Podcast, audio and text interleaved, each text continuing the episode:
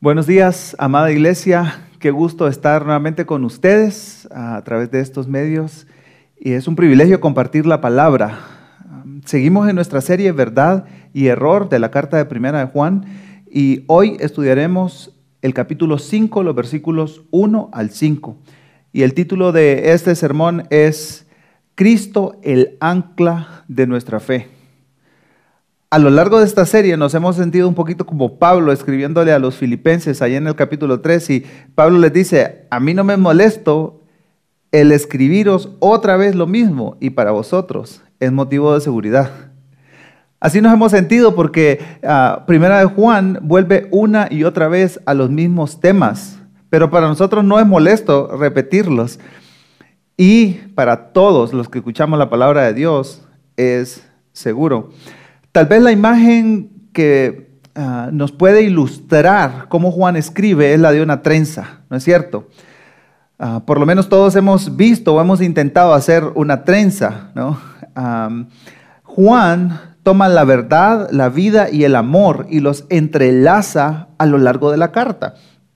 A través de las prédicas hemos regresado una y otra vez a los mismos temas, a estos temas centrales que Juan desarrolla.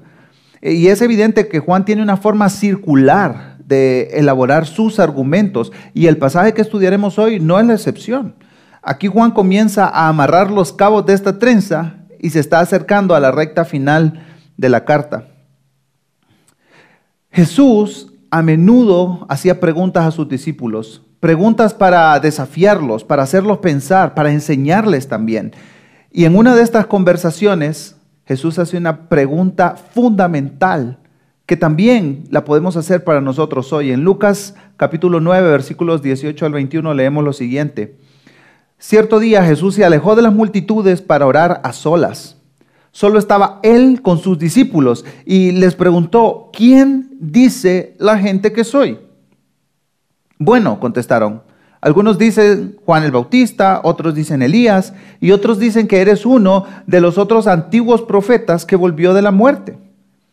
Entonces les preguntó, ¿y ustedes quién dicen que soy? Pedro contestó, tú eres el Mesías enviado por Dios. En la actualidad, la verdad absoluta, Él es más mal vista y rechazada.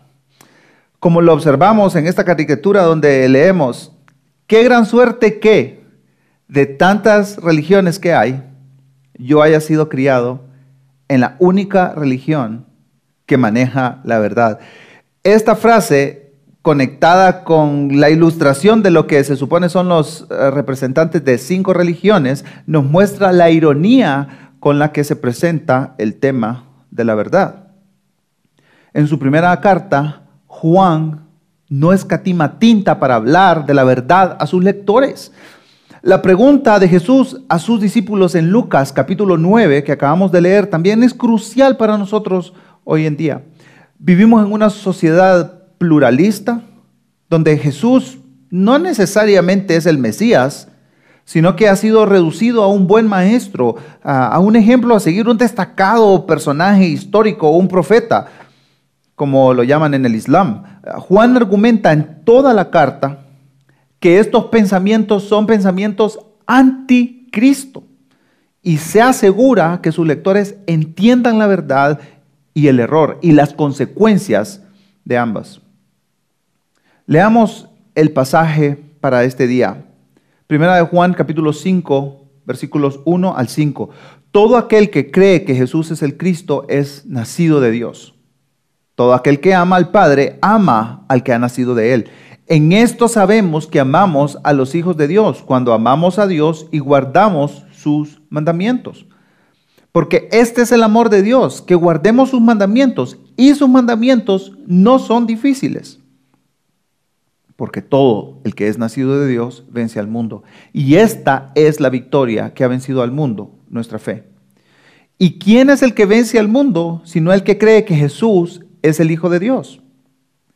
Juan pone en los extremos de nuestro pasaje su argumento doctrinal.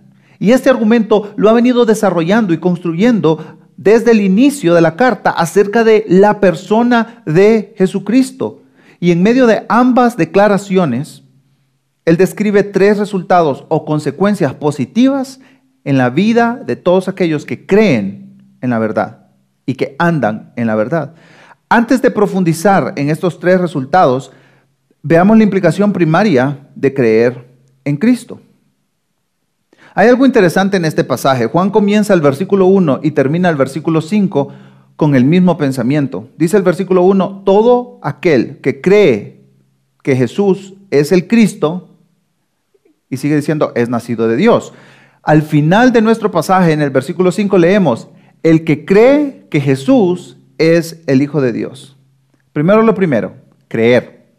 El creer en Cristo no solo tiene que, que, ver con una aceptación intelectual de la vida y la obra de Cristo, sino que se relaciona a una dedicación de todo nuestro corazón a Jesucristo.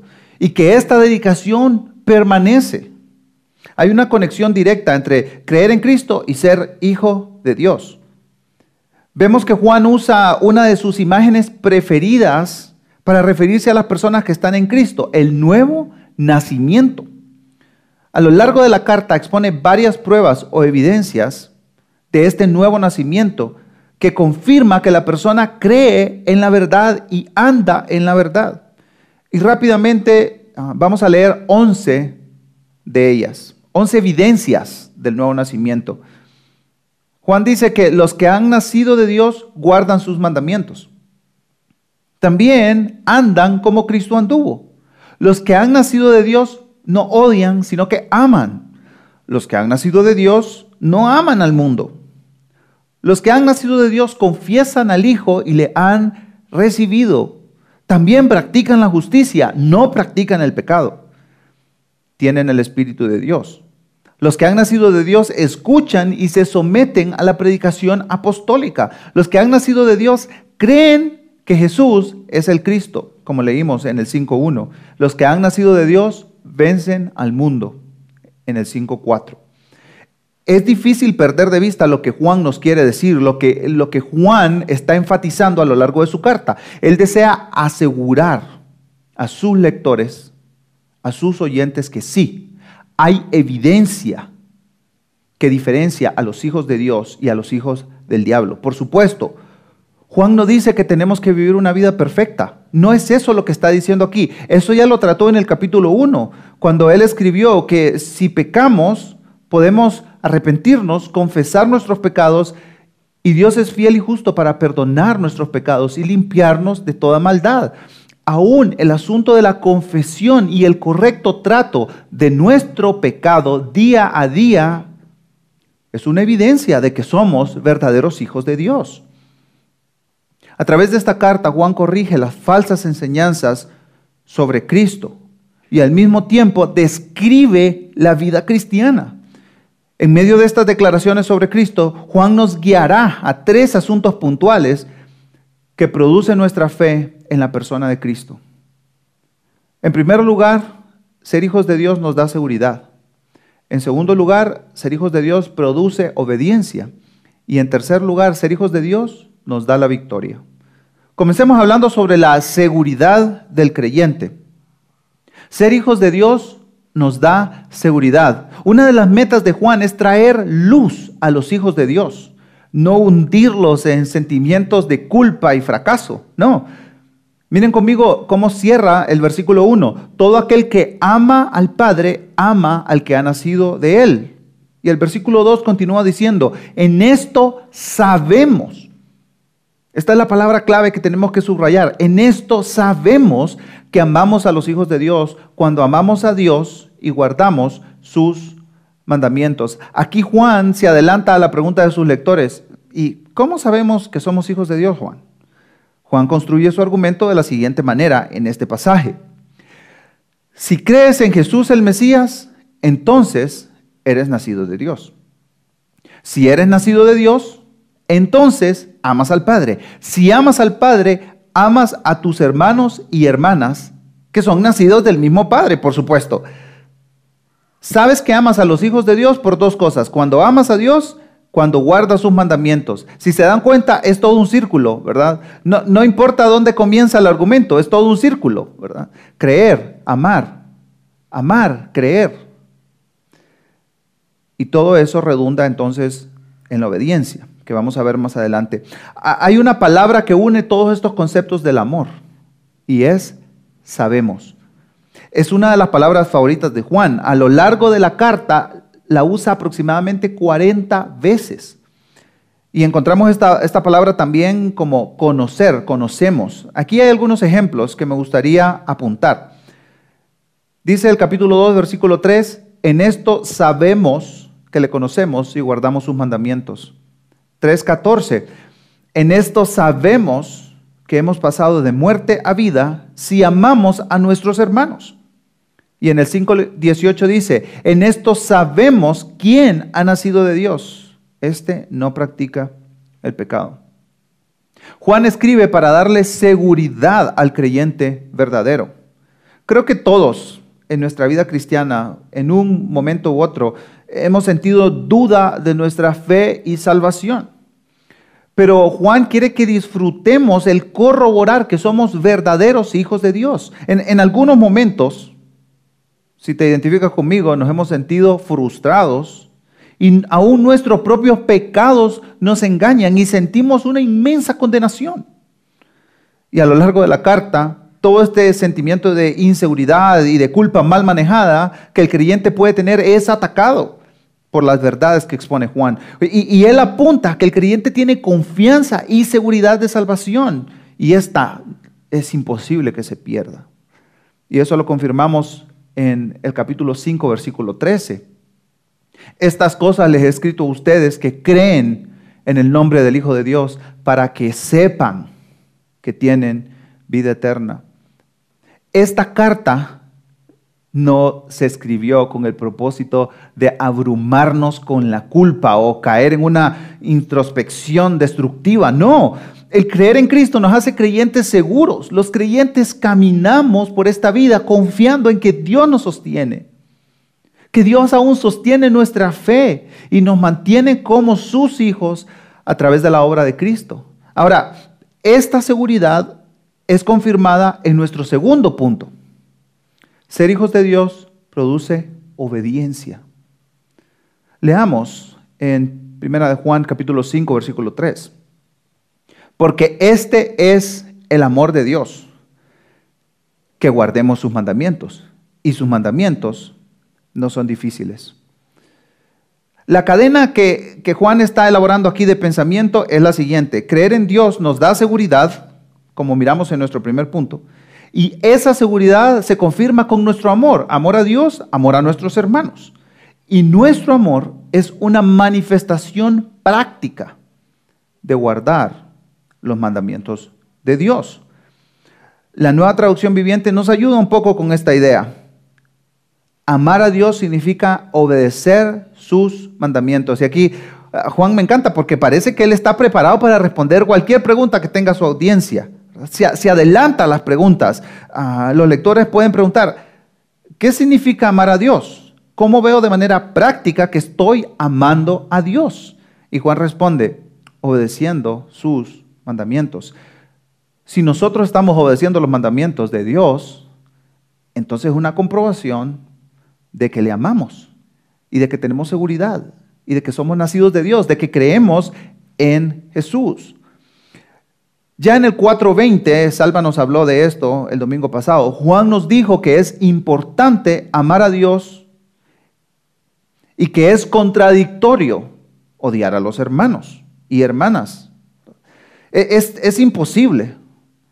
Y en estos primeros versículos del capítulo 5 vemos que él continúa elaborando sobre esta idea. Si hemos nacido de Dios, le amamos. Y como consecuencia lógica, amamos a los que han nacido de él. Amamos a nuestros hermanos y hermanas. Esto tiene una implicación importante.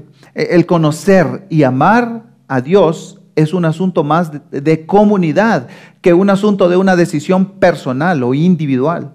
El amor necesita una comunidad. Y sobre esto, Karen Jobs nos explica que una persona se engaña a sí misma cuando afirma que ama a Dios, pero es indiferente hacia su iglesia. Muchos en nuestra sociedad se consideran a sí mismos espirituales, pero desdeñan la iglesia y la religión organizada, mientras que las iglesias y las denominaciones tienen sin duda fallos y problemas. Es una contradicción pensar que se puede amar y adorar a Dios en total aislamiento del Evangelio de Jesucristo. Solo en comunidad con otros que han recibido el amor expiatorio de Dios en la cruz de Cristo se puede amar a Dios realmente. Solo en los altibajos de una relación con otros creyentes se puede tener la oportunidad de amar. Jesús nos confirma esto con sus acciones en Juan capítulo 13, versículos 34 y 35. Jesús dice a sus discípulos, les doy un nuevo mandamiento que se amen los unos a los otros. Que como yo los he amado, así también se amen los unos a los otros. Y en esto conocerán todos que son mis discípulos, si se tienen amor los unos a los otros.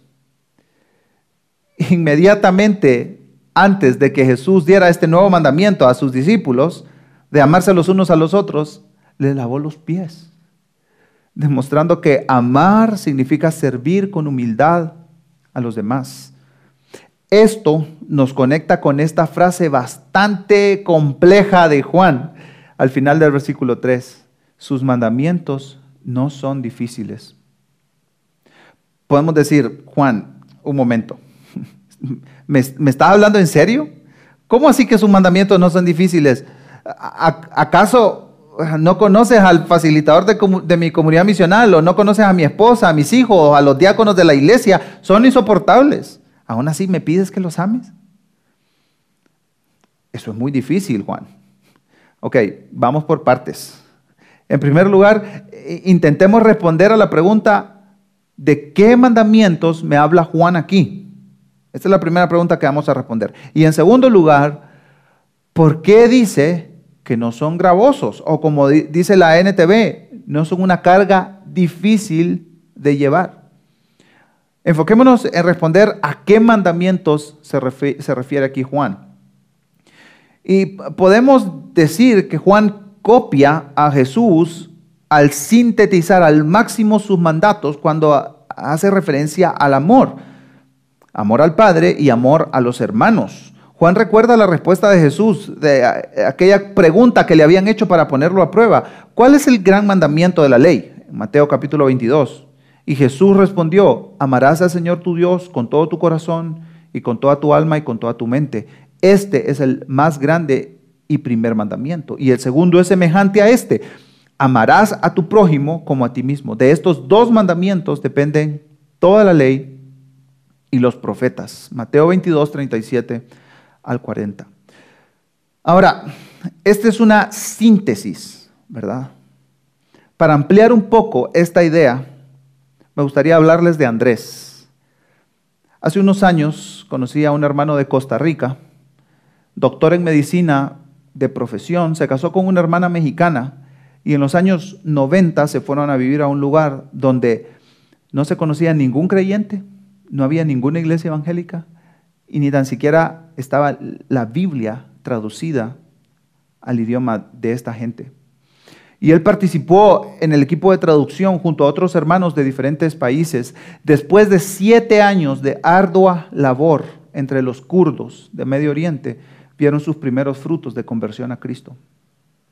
El hermano Andrés y los otros misioneros comenzaron a enseñarles a estos nuevos seguidores de Jesús sin ningún trasfondo evangélico lo que la palabra de Dios dice.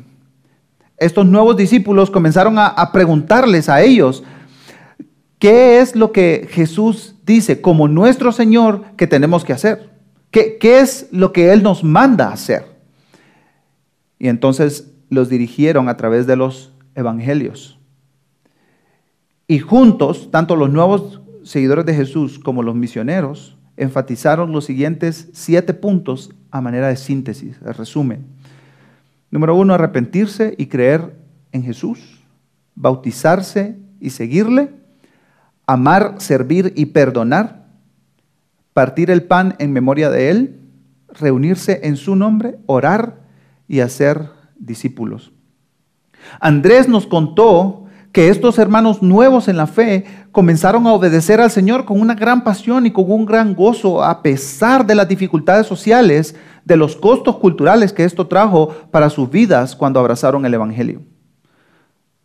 Y ahí, en el Kurdistán, se produjo un movimiento de nuevos creyentes y de plantación de iglesias en esta región de mayoría islámica. La iglesia kurda sigue adelante, avanzando hasta el día de hoy. Y hermanos, uno de los grandes problemas y luchas en lugares como Guatemala, donde se es cristiano casi por configuración predeterminada, es que hemos desvirtuado el concepto de mandato. Vamos enseñando no tanto lo que Jesús nos mandó obedecer, sino lo que nosotros suponemos cómo es que tiene que lucir un creyente en Guatemala y vamos añadiendo nuestros gustos personales o preferencias culturales. Y, el mandato de Jesús pierde su sencillez y, adquiere un grado de confusión enorme. Llegamos a pensar que obedecer los mandatos de Jesús es imposible y, y eso nos lleva a una vida cristiana desanimada y sin propósito. Una vida cristiana que solo se vive el día domingo en el templo, en el culto. Y aquí lo importante es que nos concentremos en las palabras de Jesús, no en nuestras ideas preconcebidas o prejuicios acerca de qué son o qué no son los mandatos de Jesús. Para hacer eso, por supuesto, tenemos que ir a la palabra, tenemos que ir a los evangelios. ¿Qué nos dijo que Jesús que hiciéramos? Ahora, esto nos lleva al segundo aspecto de la obediencia. Juan nos dice que estos mandamientos que Jesús quiere que obedezcamos no son una carga difícil de llevar. Ahora, para entender esta frase no tenemos que desconectarla de nuestro contexto. Nos está hablando de que los que creemos en Jesús somos hijos de Dios. Y los hijos de Dios aman a su Padre. La obediencia está intrínsecamente unida al concepto del amor tenemos un nuevo corazón para obedecer estos mandamientos. Juan no está hablando aquí de cometer pecado o no cometerlo. Ese tema ya lo trató en el capítulo 1. Él va más allá, apunta a los mandatos de Dios y la obediencia a ellos. A lo que Jesús desea que hagamos como su extensión aquí en la tierra. Para entender mejor este concepto de que sus mandamientos no son una carga difícil de llevar, le pediremos ayuda a San Agustín. En el libro 10 de sus confesiones, él explora una serie de luchas humanas como la lujuria, la gula, la vanagloria, el orgullo, la soberbia, pero inmediatamente antes de, comenzar a tratar estos temas, él hace una oración a Dios sumamente poderosa. Dice San Agustín, en tu inmensa misericordia descansa toda mi esperanza. Señor, pide lo que quieras, danos lo que ordenas. San Agustín apunta en esta frase, en esta oración, a algo sumamente importante. Es imposible obedecer a Dios sin Dios. Dios es el que dicta cómo se tienen que hacer las cosas, cómo debemos usar nuestros cuerpos, nuestro dinero, nuestro tiempo, en qué nos entretenemos y por supuesto a sus hijos los capacita con su poder para la obediencia. Una obediencia ah, que no viene de la fuerza de voluntad o de mis ganas o de mi estado de ánimo, sino que viene de la fe. Justin escribió un libro recientemente, Quiero cambiar, y en el capítulo 2 de su libro, él expone la relación del cambio en el creyente con el señorío del el Señor Jesucristo. Y Justin nos explica que antes de Cristo éramos esclavos a un amo despiadado el pecado. Pero que al creer en Cristo hemos sido traspasados al reino del amado Hijo de Dios. Por eso, la conclusión del capítulo escribe lo siguiente. Todos estamos bajo autoridad. Muchos podrían ver esta relación y pensar que Jesús es un tirano, pero no es así. Esta relación no es una de sumisión bajo abuso, al contrario, Jesús es un buen rey a la medida que pasamos tiempo con Jesús, caminando con Él y siguiéndolo, vemos que su voluntad no es una carga, sino un deleite. Poco a poco, a la medida que permanecemos en Él, se vuelve nuestro placer hacer su voluntad y no la nuestra.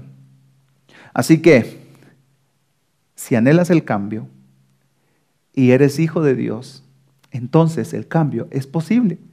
No porque somos buenos o somos pilas, sino porque el Padre es bueno y nos ha dado ah, verdadera libertad para correr hacia sus mandamientos y abrazarlos eh, en obediencia, no a la fuerza, sino por gratitud. Los mandamientos de Dios no son una carga difícil de llevar porque ya no somos condenados. Nuestros pecados han sido completamente perdonados. Nuestros pecados pasados, nuestros pecados futuros están todos colgando de la cruz. Además, tenemos un nuevo corazón, un corazón que ama, que ama a Dios, a los hermanos. Y tenemos al Espíritu Santo que nos capacita para obedecer también. El Espíritu Santo participa activamente en nuestra transformación. Así que, si en algún momento has perdido la esperanza para un cambio en tu vida, los mandamientos de Dios no son gravosos no son imposibles. Escuchemos nuevamente a San Agustín. Aterrado por mis pecados y por el peso enorme de mi miseria, había tratado en mi corazón y pensado huir a la soledad, mas tú me lo prohibiste y me tranquilizaste diciendo, por eso murió Cristo por todos, para que los que viven ya no vivan para sí, sino para aquel que murió por ellos. Al ser hijos de Dios tenemos esperanza de cambio. Jesús dijo en Mateo capítulo 11, versículo 28 al 30, vengan a mí todos los que están cansados y cargados, y yo los haré descansar. Tomen mi yugo sobre ustedes y aprendan de mí, que yo soy manso y humilde de corazón, y hallarán descanso para sus almas, porque mi yugo es fácil y mi carga ligera. Resumiendo hasta ahora, Creer en Jesús, el Mesías, el Hijo de Dios, nos da seguridad. Esta seguridad es comprobada con nuestra obediencia, que es reflejada en el amor. Ahora llegamos a nuestro tercer punto. El ser nacido de Dios también hace algo más a nuestro favor. Ser hijos de Dios nos da la victoria. Dice el versículo 4, porque todo el que es nacido de Dios vence al mundo. Y esta es la victoria que ha vencido al mundo, nuestra fe. Juan vuelve a mencionar el tema del mundo que había tocado en el capítulo 2, versículo 15 al 17, en referencia al sistema mundano en el que vivimos con toda su lujuria, todo su orgullo y su vanagloria. Leamos para recordar este pasaje. No amen al mundo ni las cosas que están en el mundo. Si alguien ama al mundo, el amor del Padre no está en él. Porque todo lo que hay en el mundo, la pasión de la carne, la pasión de los ojos y la arrogancia de la vida, no proviene del Padre, sino del mundo. El mundo pasa y también sus pasiones, pero el que hace la voluntad de Dios permanece para siempre. Cuando veo, cuando veo mi vida, cuando vemos nuestras vidas, nuestras carencias, nuestras luchas contra el pecado y las derrotas que experimentamos más frecuentemente de, los, de lo que nos gustaría aceptar o ver, ah, podríamos llegar a pensar, ¿cuál victoria? Juan sabe que el mundo no es ideal. E, en estos tiempos tampoco había justicia perfecta, no había paz perfecta, pero Él conecta todo con la victoria de Cristo en la cruz. Miren conmigo las palabras de Jesús en el Evangelio de Juan capítulo 16, versículo 33. Estas cosas les he hablado para que en mí tengan paz. En el mundo tienen tribulación, pero confíen, yo he vencido al mundo. Hay un evento histórico de la Segunda Guerra Mundial que nos puede ayudar a aclarar esta idea de la victoria de la que habla Juan, el llamado Día D. Los alemanes y su imperio nazi habían secuestrado la gran mayoría de la Europa occidental con su filosofía de muerte y exterminio. Los aliados planificaron meticulosamente una incursión en Francia para comenzar la gran victoria, la victoria de Europa sobre este imperio del mal.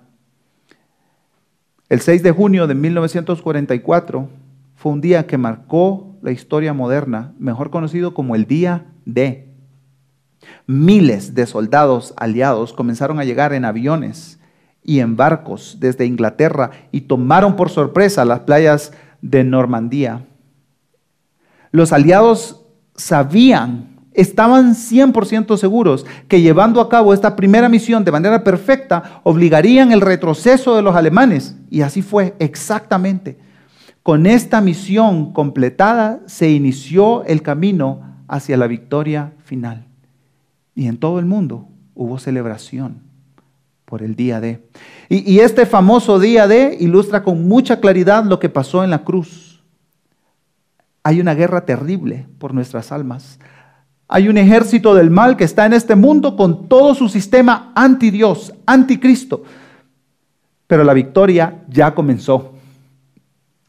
Y esta victoria está asegurada para todos aquellos que somos hijos de Dios. Esta victoria final y definitiva no se nos puede escapar de las manos. No porque dependa de nosotros, no, no, no sino porque depende de Cristo, depende del ungido de Dios, depende del enviado de Dios. Vivimos en un mundo corrupto, en un mundo caído donde imperia la justicia y la maldad. Vivimos en un mundo lleno de inmoralidad y pecado sexual, lleno de violencia, lleno de inequidad. Y, hermano, hermana, si estás cansado de batallar contra tu propio pecado, de intentar restaurar las relaciones rotas y de tratar de hacer un mundo, un país, una ciudad, un barrio más justo, no estás solo. Pero la gran victoria ya comenzó en la cruz del Calvario. Cada día vivimos pequeñas batallas en nuestras vidas y en nuestros corazones. Y cuando, cuando ganamos estas pequeñas batallas, lo que hacemos es que seguimos avanzando y ganando el terreno que el enemigo una vez tuvo ocupado en nuestras vidas, en nuestras comunidades, en nuestras familias. Pero la victoria final está garantizada. Juan, en otro de sus escritos, nos narra una escena asombrosa, un evento que todavía esperamos. Apocalipsis capítulo 5. Juan ve un rollo. Este rollo está sellado y está en la mano del que está sentado en el trono. Un ángel poderoso pregunta con gran voz, ¿quién es digno de romper los sellos de este rollo y abrirlo? Y Juan comenzó a llorar amargamente porque no se encontraba nadie digno de abrir el rollo y leerlo. Y escribe Juan en Apocalipsis 5 en esta visión que está teniendo. Entonces uno de los ancianos me dijo, no llores. Mira, el león de la tribu de Judá, la raíz de David, ha vencido para abrir el libro y sus siete sellos. Y más adelante Juan sigue relatando que se levantó un cántico nuevo en el que decían a Cristo, digno eres de tomar el libro y de abrir sus sellos. Porque tú fuiste inmolado y con tu sangre compraste para Dios a gente de toda tribu, lengua, pueblo y nación. Y los has hecho un reino de sacerdotes para nuestro Dios y reinarán sobre la tierra. El cordero que fue inmolado Digno es de recibir el poder, las riquezas, la sabiduría, la fortaleza, el honor, la gloria y la alabanza al que está sentado en el trono y al Cordero sean la alabanza, la honra, la gloria y el dominio por los siglos de los siglos. Hermanos y hermanas, mientras ganamos esas luchas diarias, esas pequeñas batallas, mientras vencemos al mundo, porque somos hijos de Dios, vamos ganando terreno vamos ganando terreno. Podemos luchar contra la lujuria y contra la ira y ganar porque somos hijos de Dios. Podemos luchar contra el, orgullo y ganar porque somos nacidos de Dios. Podemos luchar contra el materialismo y ganar porque nuestra fe está puesta en Cristo. Podemos luchar contra la injusticia que impera en nuestra sociedad. Sí, porque Cristo ya obtuvo la victoria. Podemos ganar en contra del desánimo, la apatía, el chisme y el odio, porque en nuestros corazones hay alguien más poderoso que todo esto, Cristo Jesús. No hay duda que el mensaje del Evangelio es el centro de este pasaje. No solo inicia nuestra vida cristiana cuando ponemos nuestra fe en Cristo, no. Este mensaje del Evangelio mantiene nuestra vida cristiana y, también sostiene nuestra esperanza de victoria futura y definitiva. El creer en Jesús como el Mesías, como el Redentor, como el Hijo enviado por Dios, comienza nuestro andar como hijos de Dios y nos mantiene en Él. Sin la obra de Cristo es imposible que nos sepamos salvos. Sin la obra de Cristo es imposible que obedezcamos los mandamientos de Jesús. Sin la obra de Cristo es imposible vencer al mundo. Por eso Cristo es el ancla de nuestra fe. Para el inconverso, para aquel que se siente libre y en libertad, pero no cree en Cristo, realmente eres un esclavo del mundo y del pecado. Necesitas a Cristo para vivir en verdadera y completa libertad. Jesús dijo, y conoceréis la verdad, y la verdad os hará libres. Para el creyente, para los que creemos en Cristo como, como el Mesías, como el Hijo prometido y el enviado por Dios, entonces estamos seguros en nuestra salvación. Esto se comprueba con nuestro amor por Él y por nuestros hermanos y hermanas. Los que han nacido de Él. Podemos obedecer sus mandamientos con gozo porque Él nos capacita para hacerlo. Y, podemos vencer al mundo porque Él lo ha hecho. Él lo hizo por nosotros en la cruz y lo hará una vez y para siempre de manera definitiva cuando Él venga, regrese y establezca un reino justo y perfecto en una tierra nueva. Hermanos y hermanas, entonces podemos cantar con gozo el himno de victoria. Yo canto en la victoria, la victoria de la cruz descanso en la sombra de tu perfecto amor. Permanezco en la promesa de tu redención. Tuyo soy por siempre. Mío eres Jesús. Mío eres Jesús. Y cada día en nuestra vida podemos cantar, porque nuestra fe vence al mundo. Oremos. Gracias, Padre porque tú enviaste a Jesucristo y Jesucristo es el ancla de nuestra fe. Y es quien nos sostiene, Señor. Y en Él encontramos la fortaleza para batallar contra el pecado y contra la injusticia que nos rodea. Y Señor, también en Cristo encontramos la victoria. Y Cristo ya triunfó en la cruz. Y un día, Señor, lo hará definitivamente y por siempre. Anhelamos ese día, Señor. Y mientras tanto, ayúdanos, Padre, a obedecerte, a amarnos unos a otros, Señor, a vivir para ti. Es en el nombre de Jesucristo que oramos todo esto. Amén.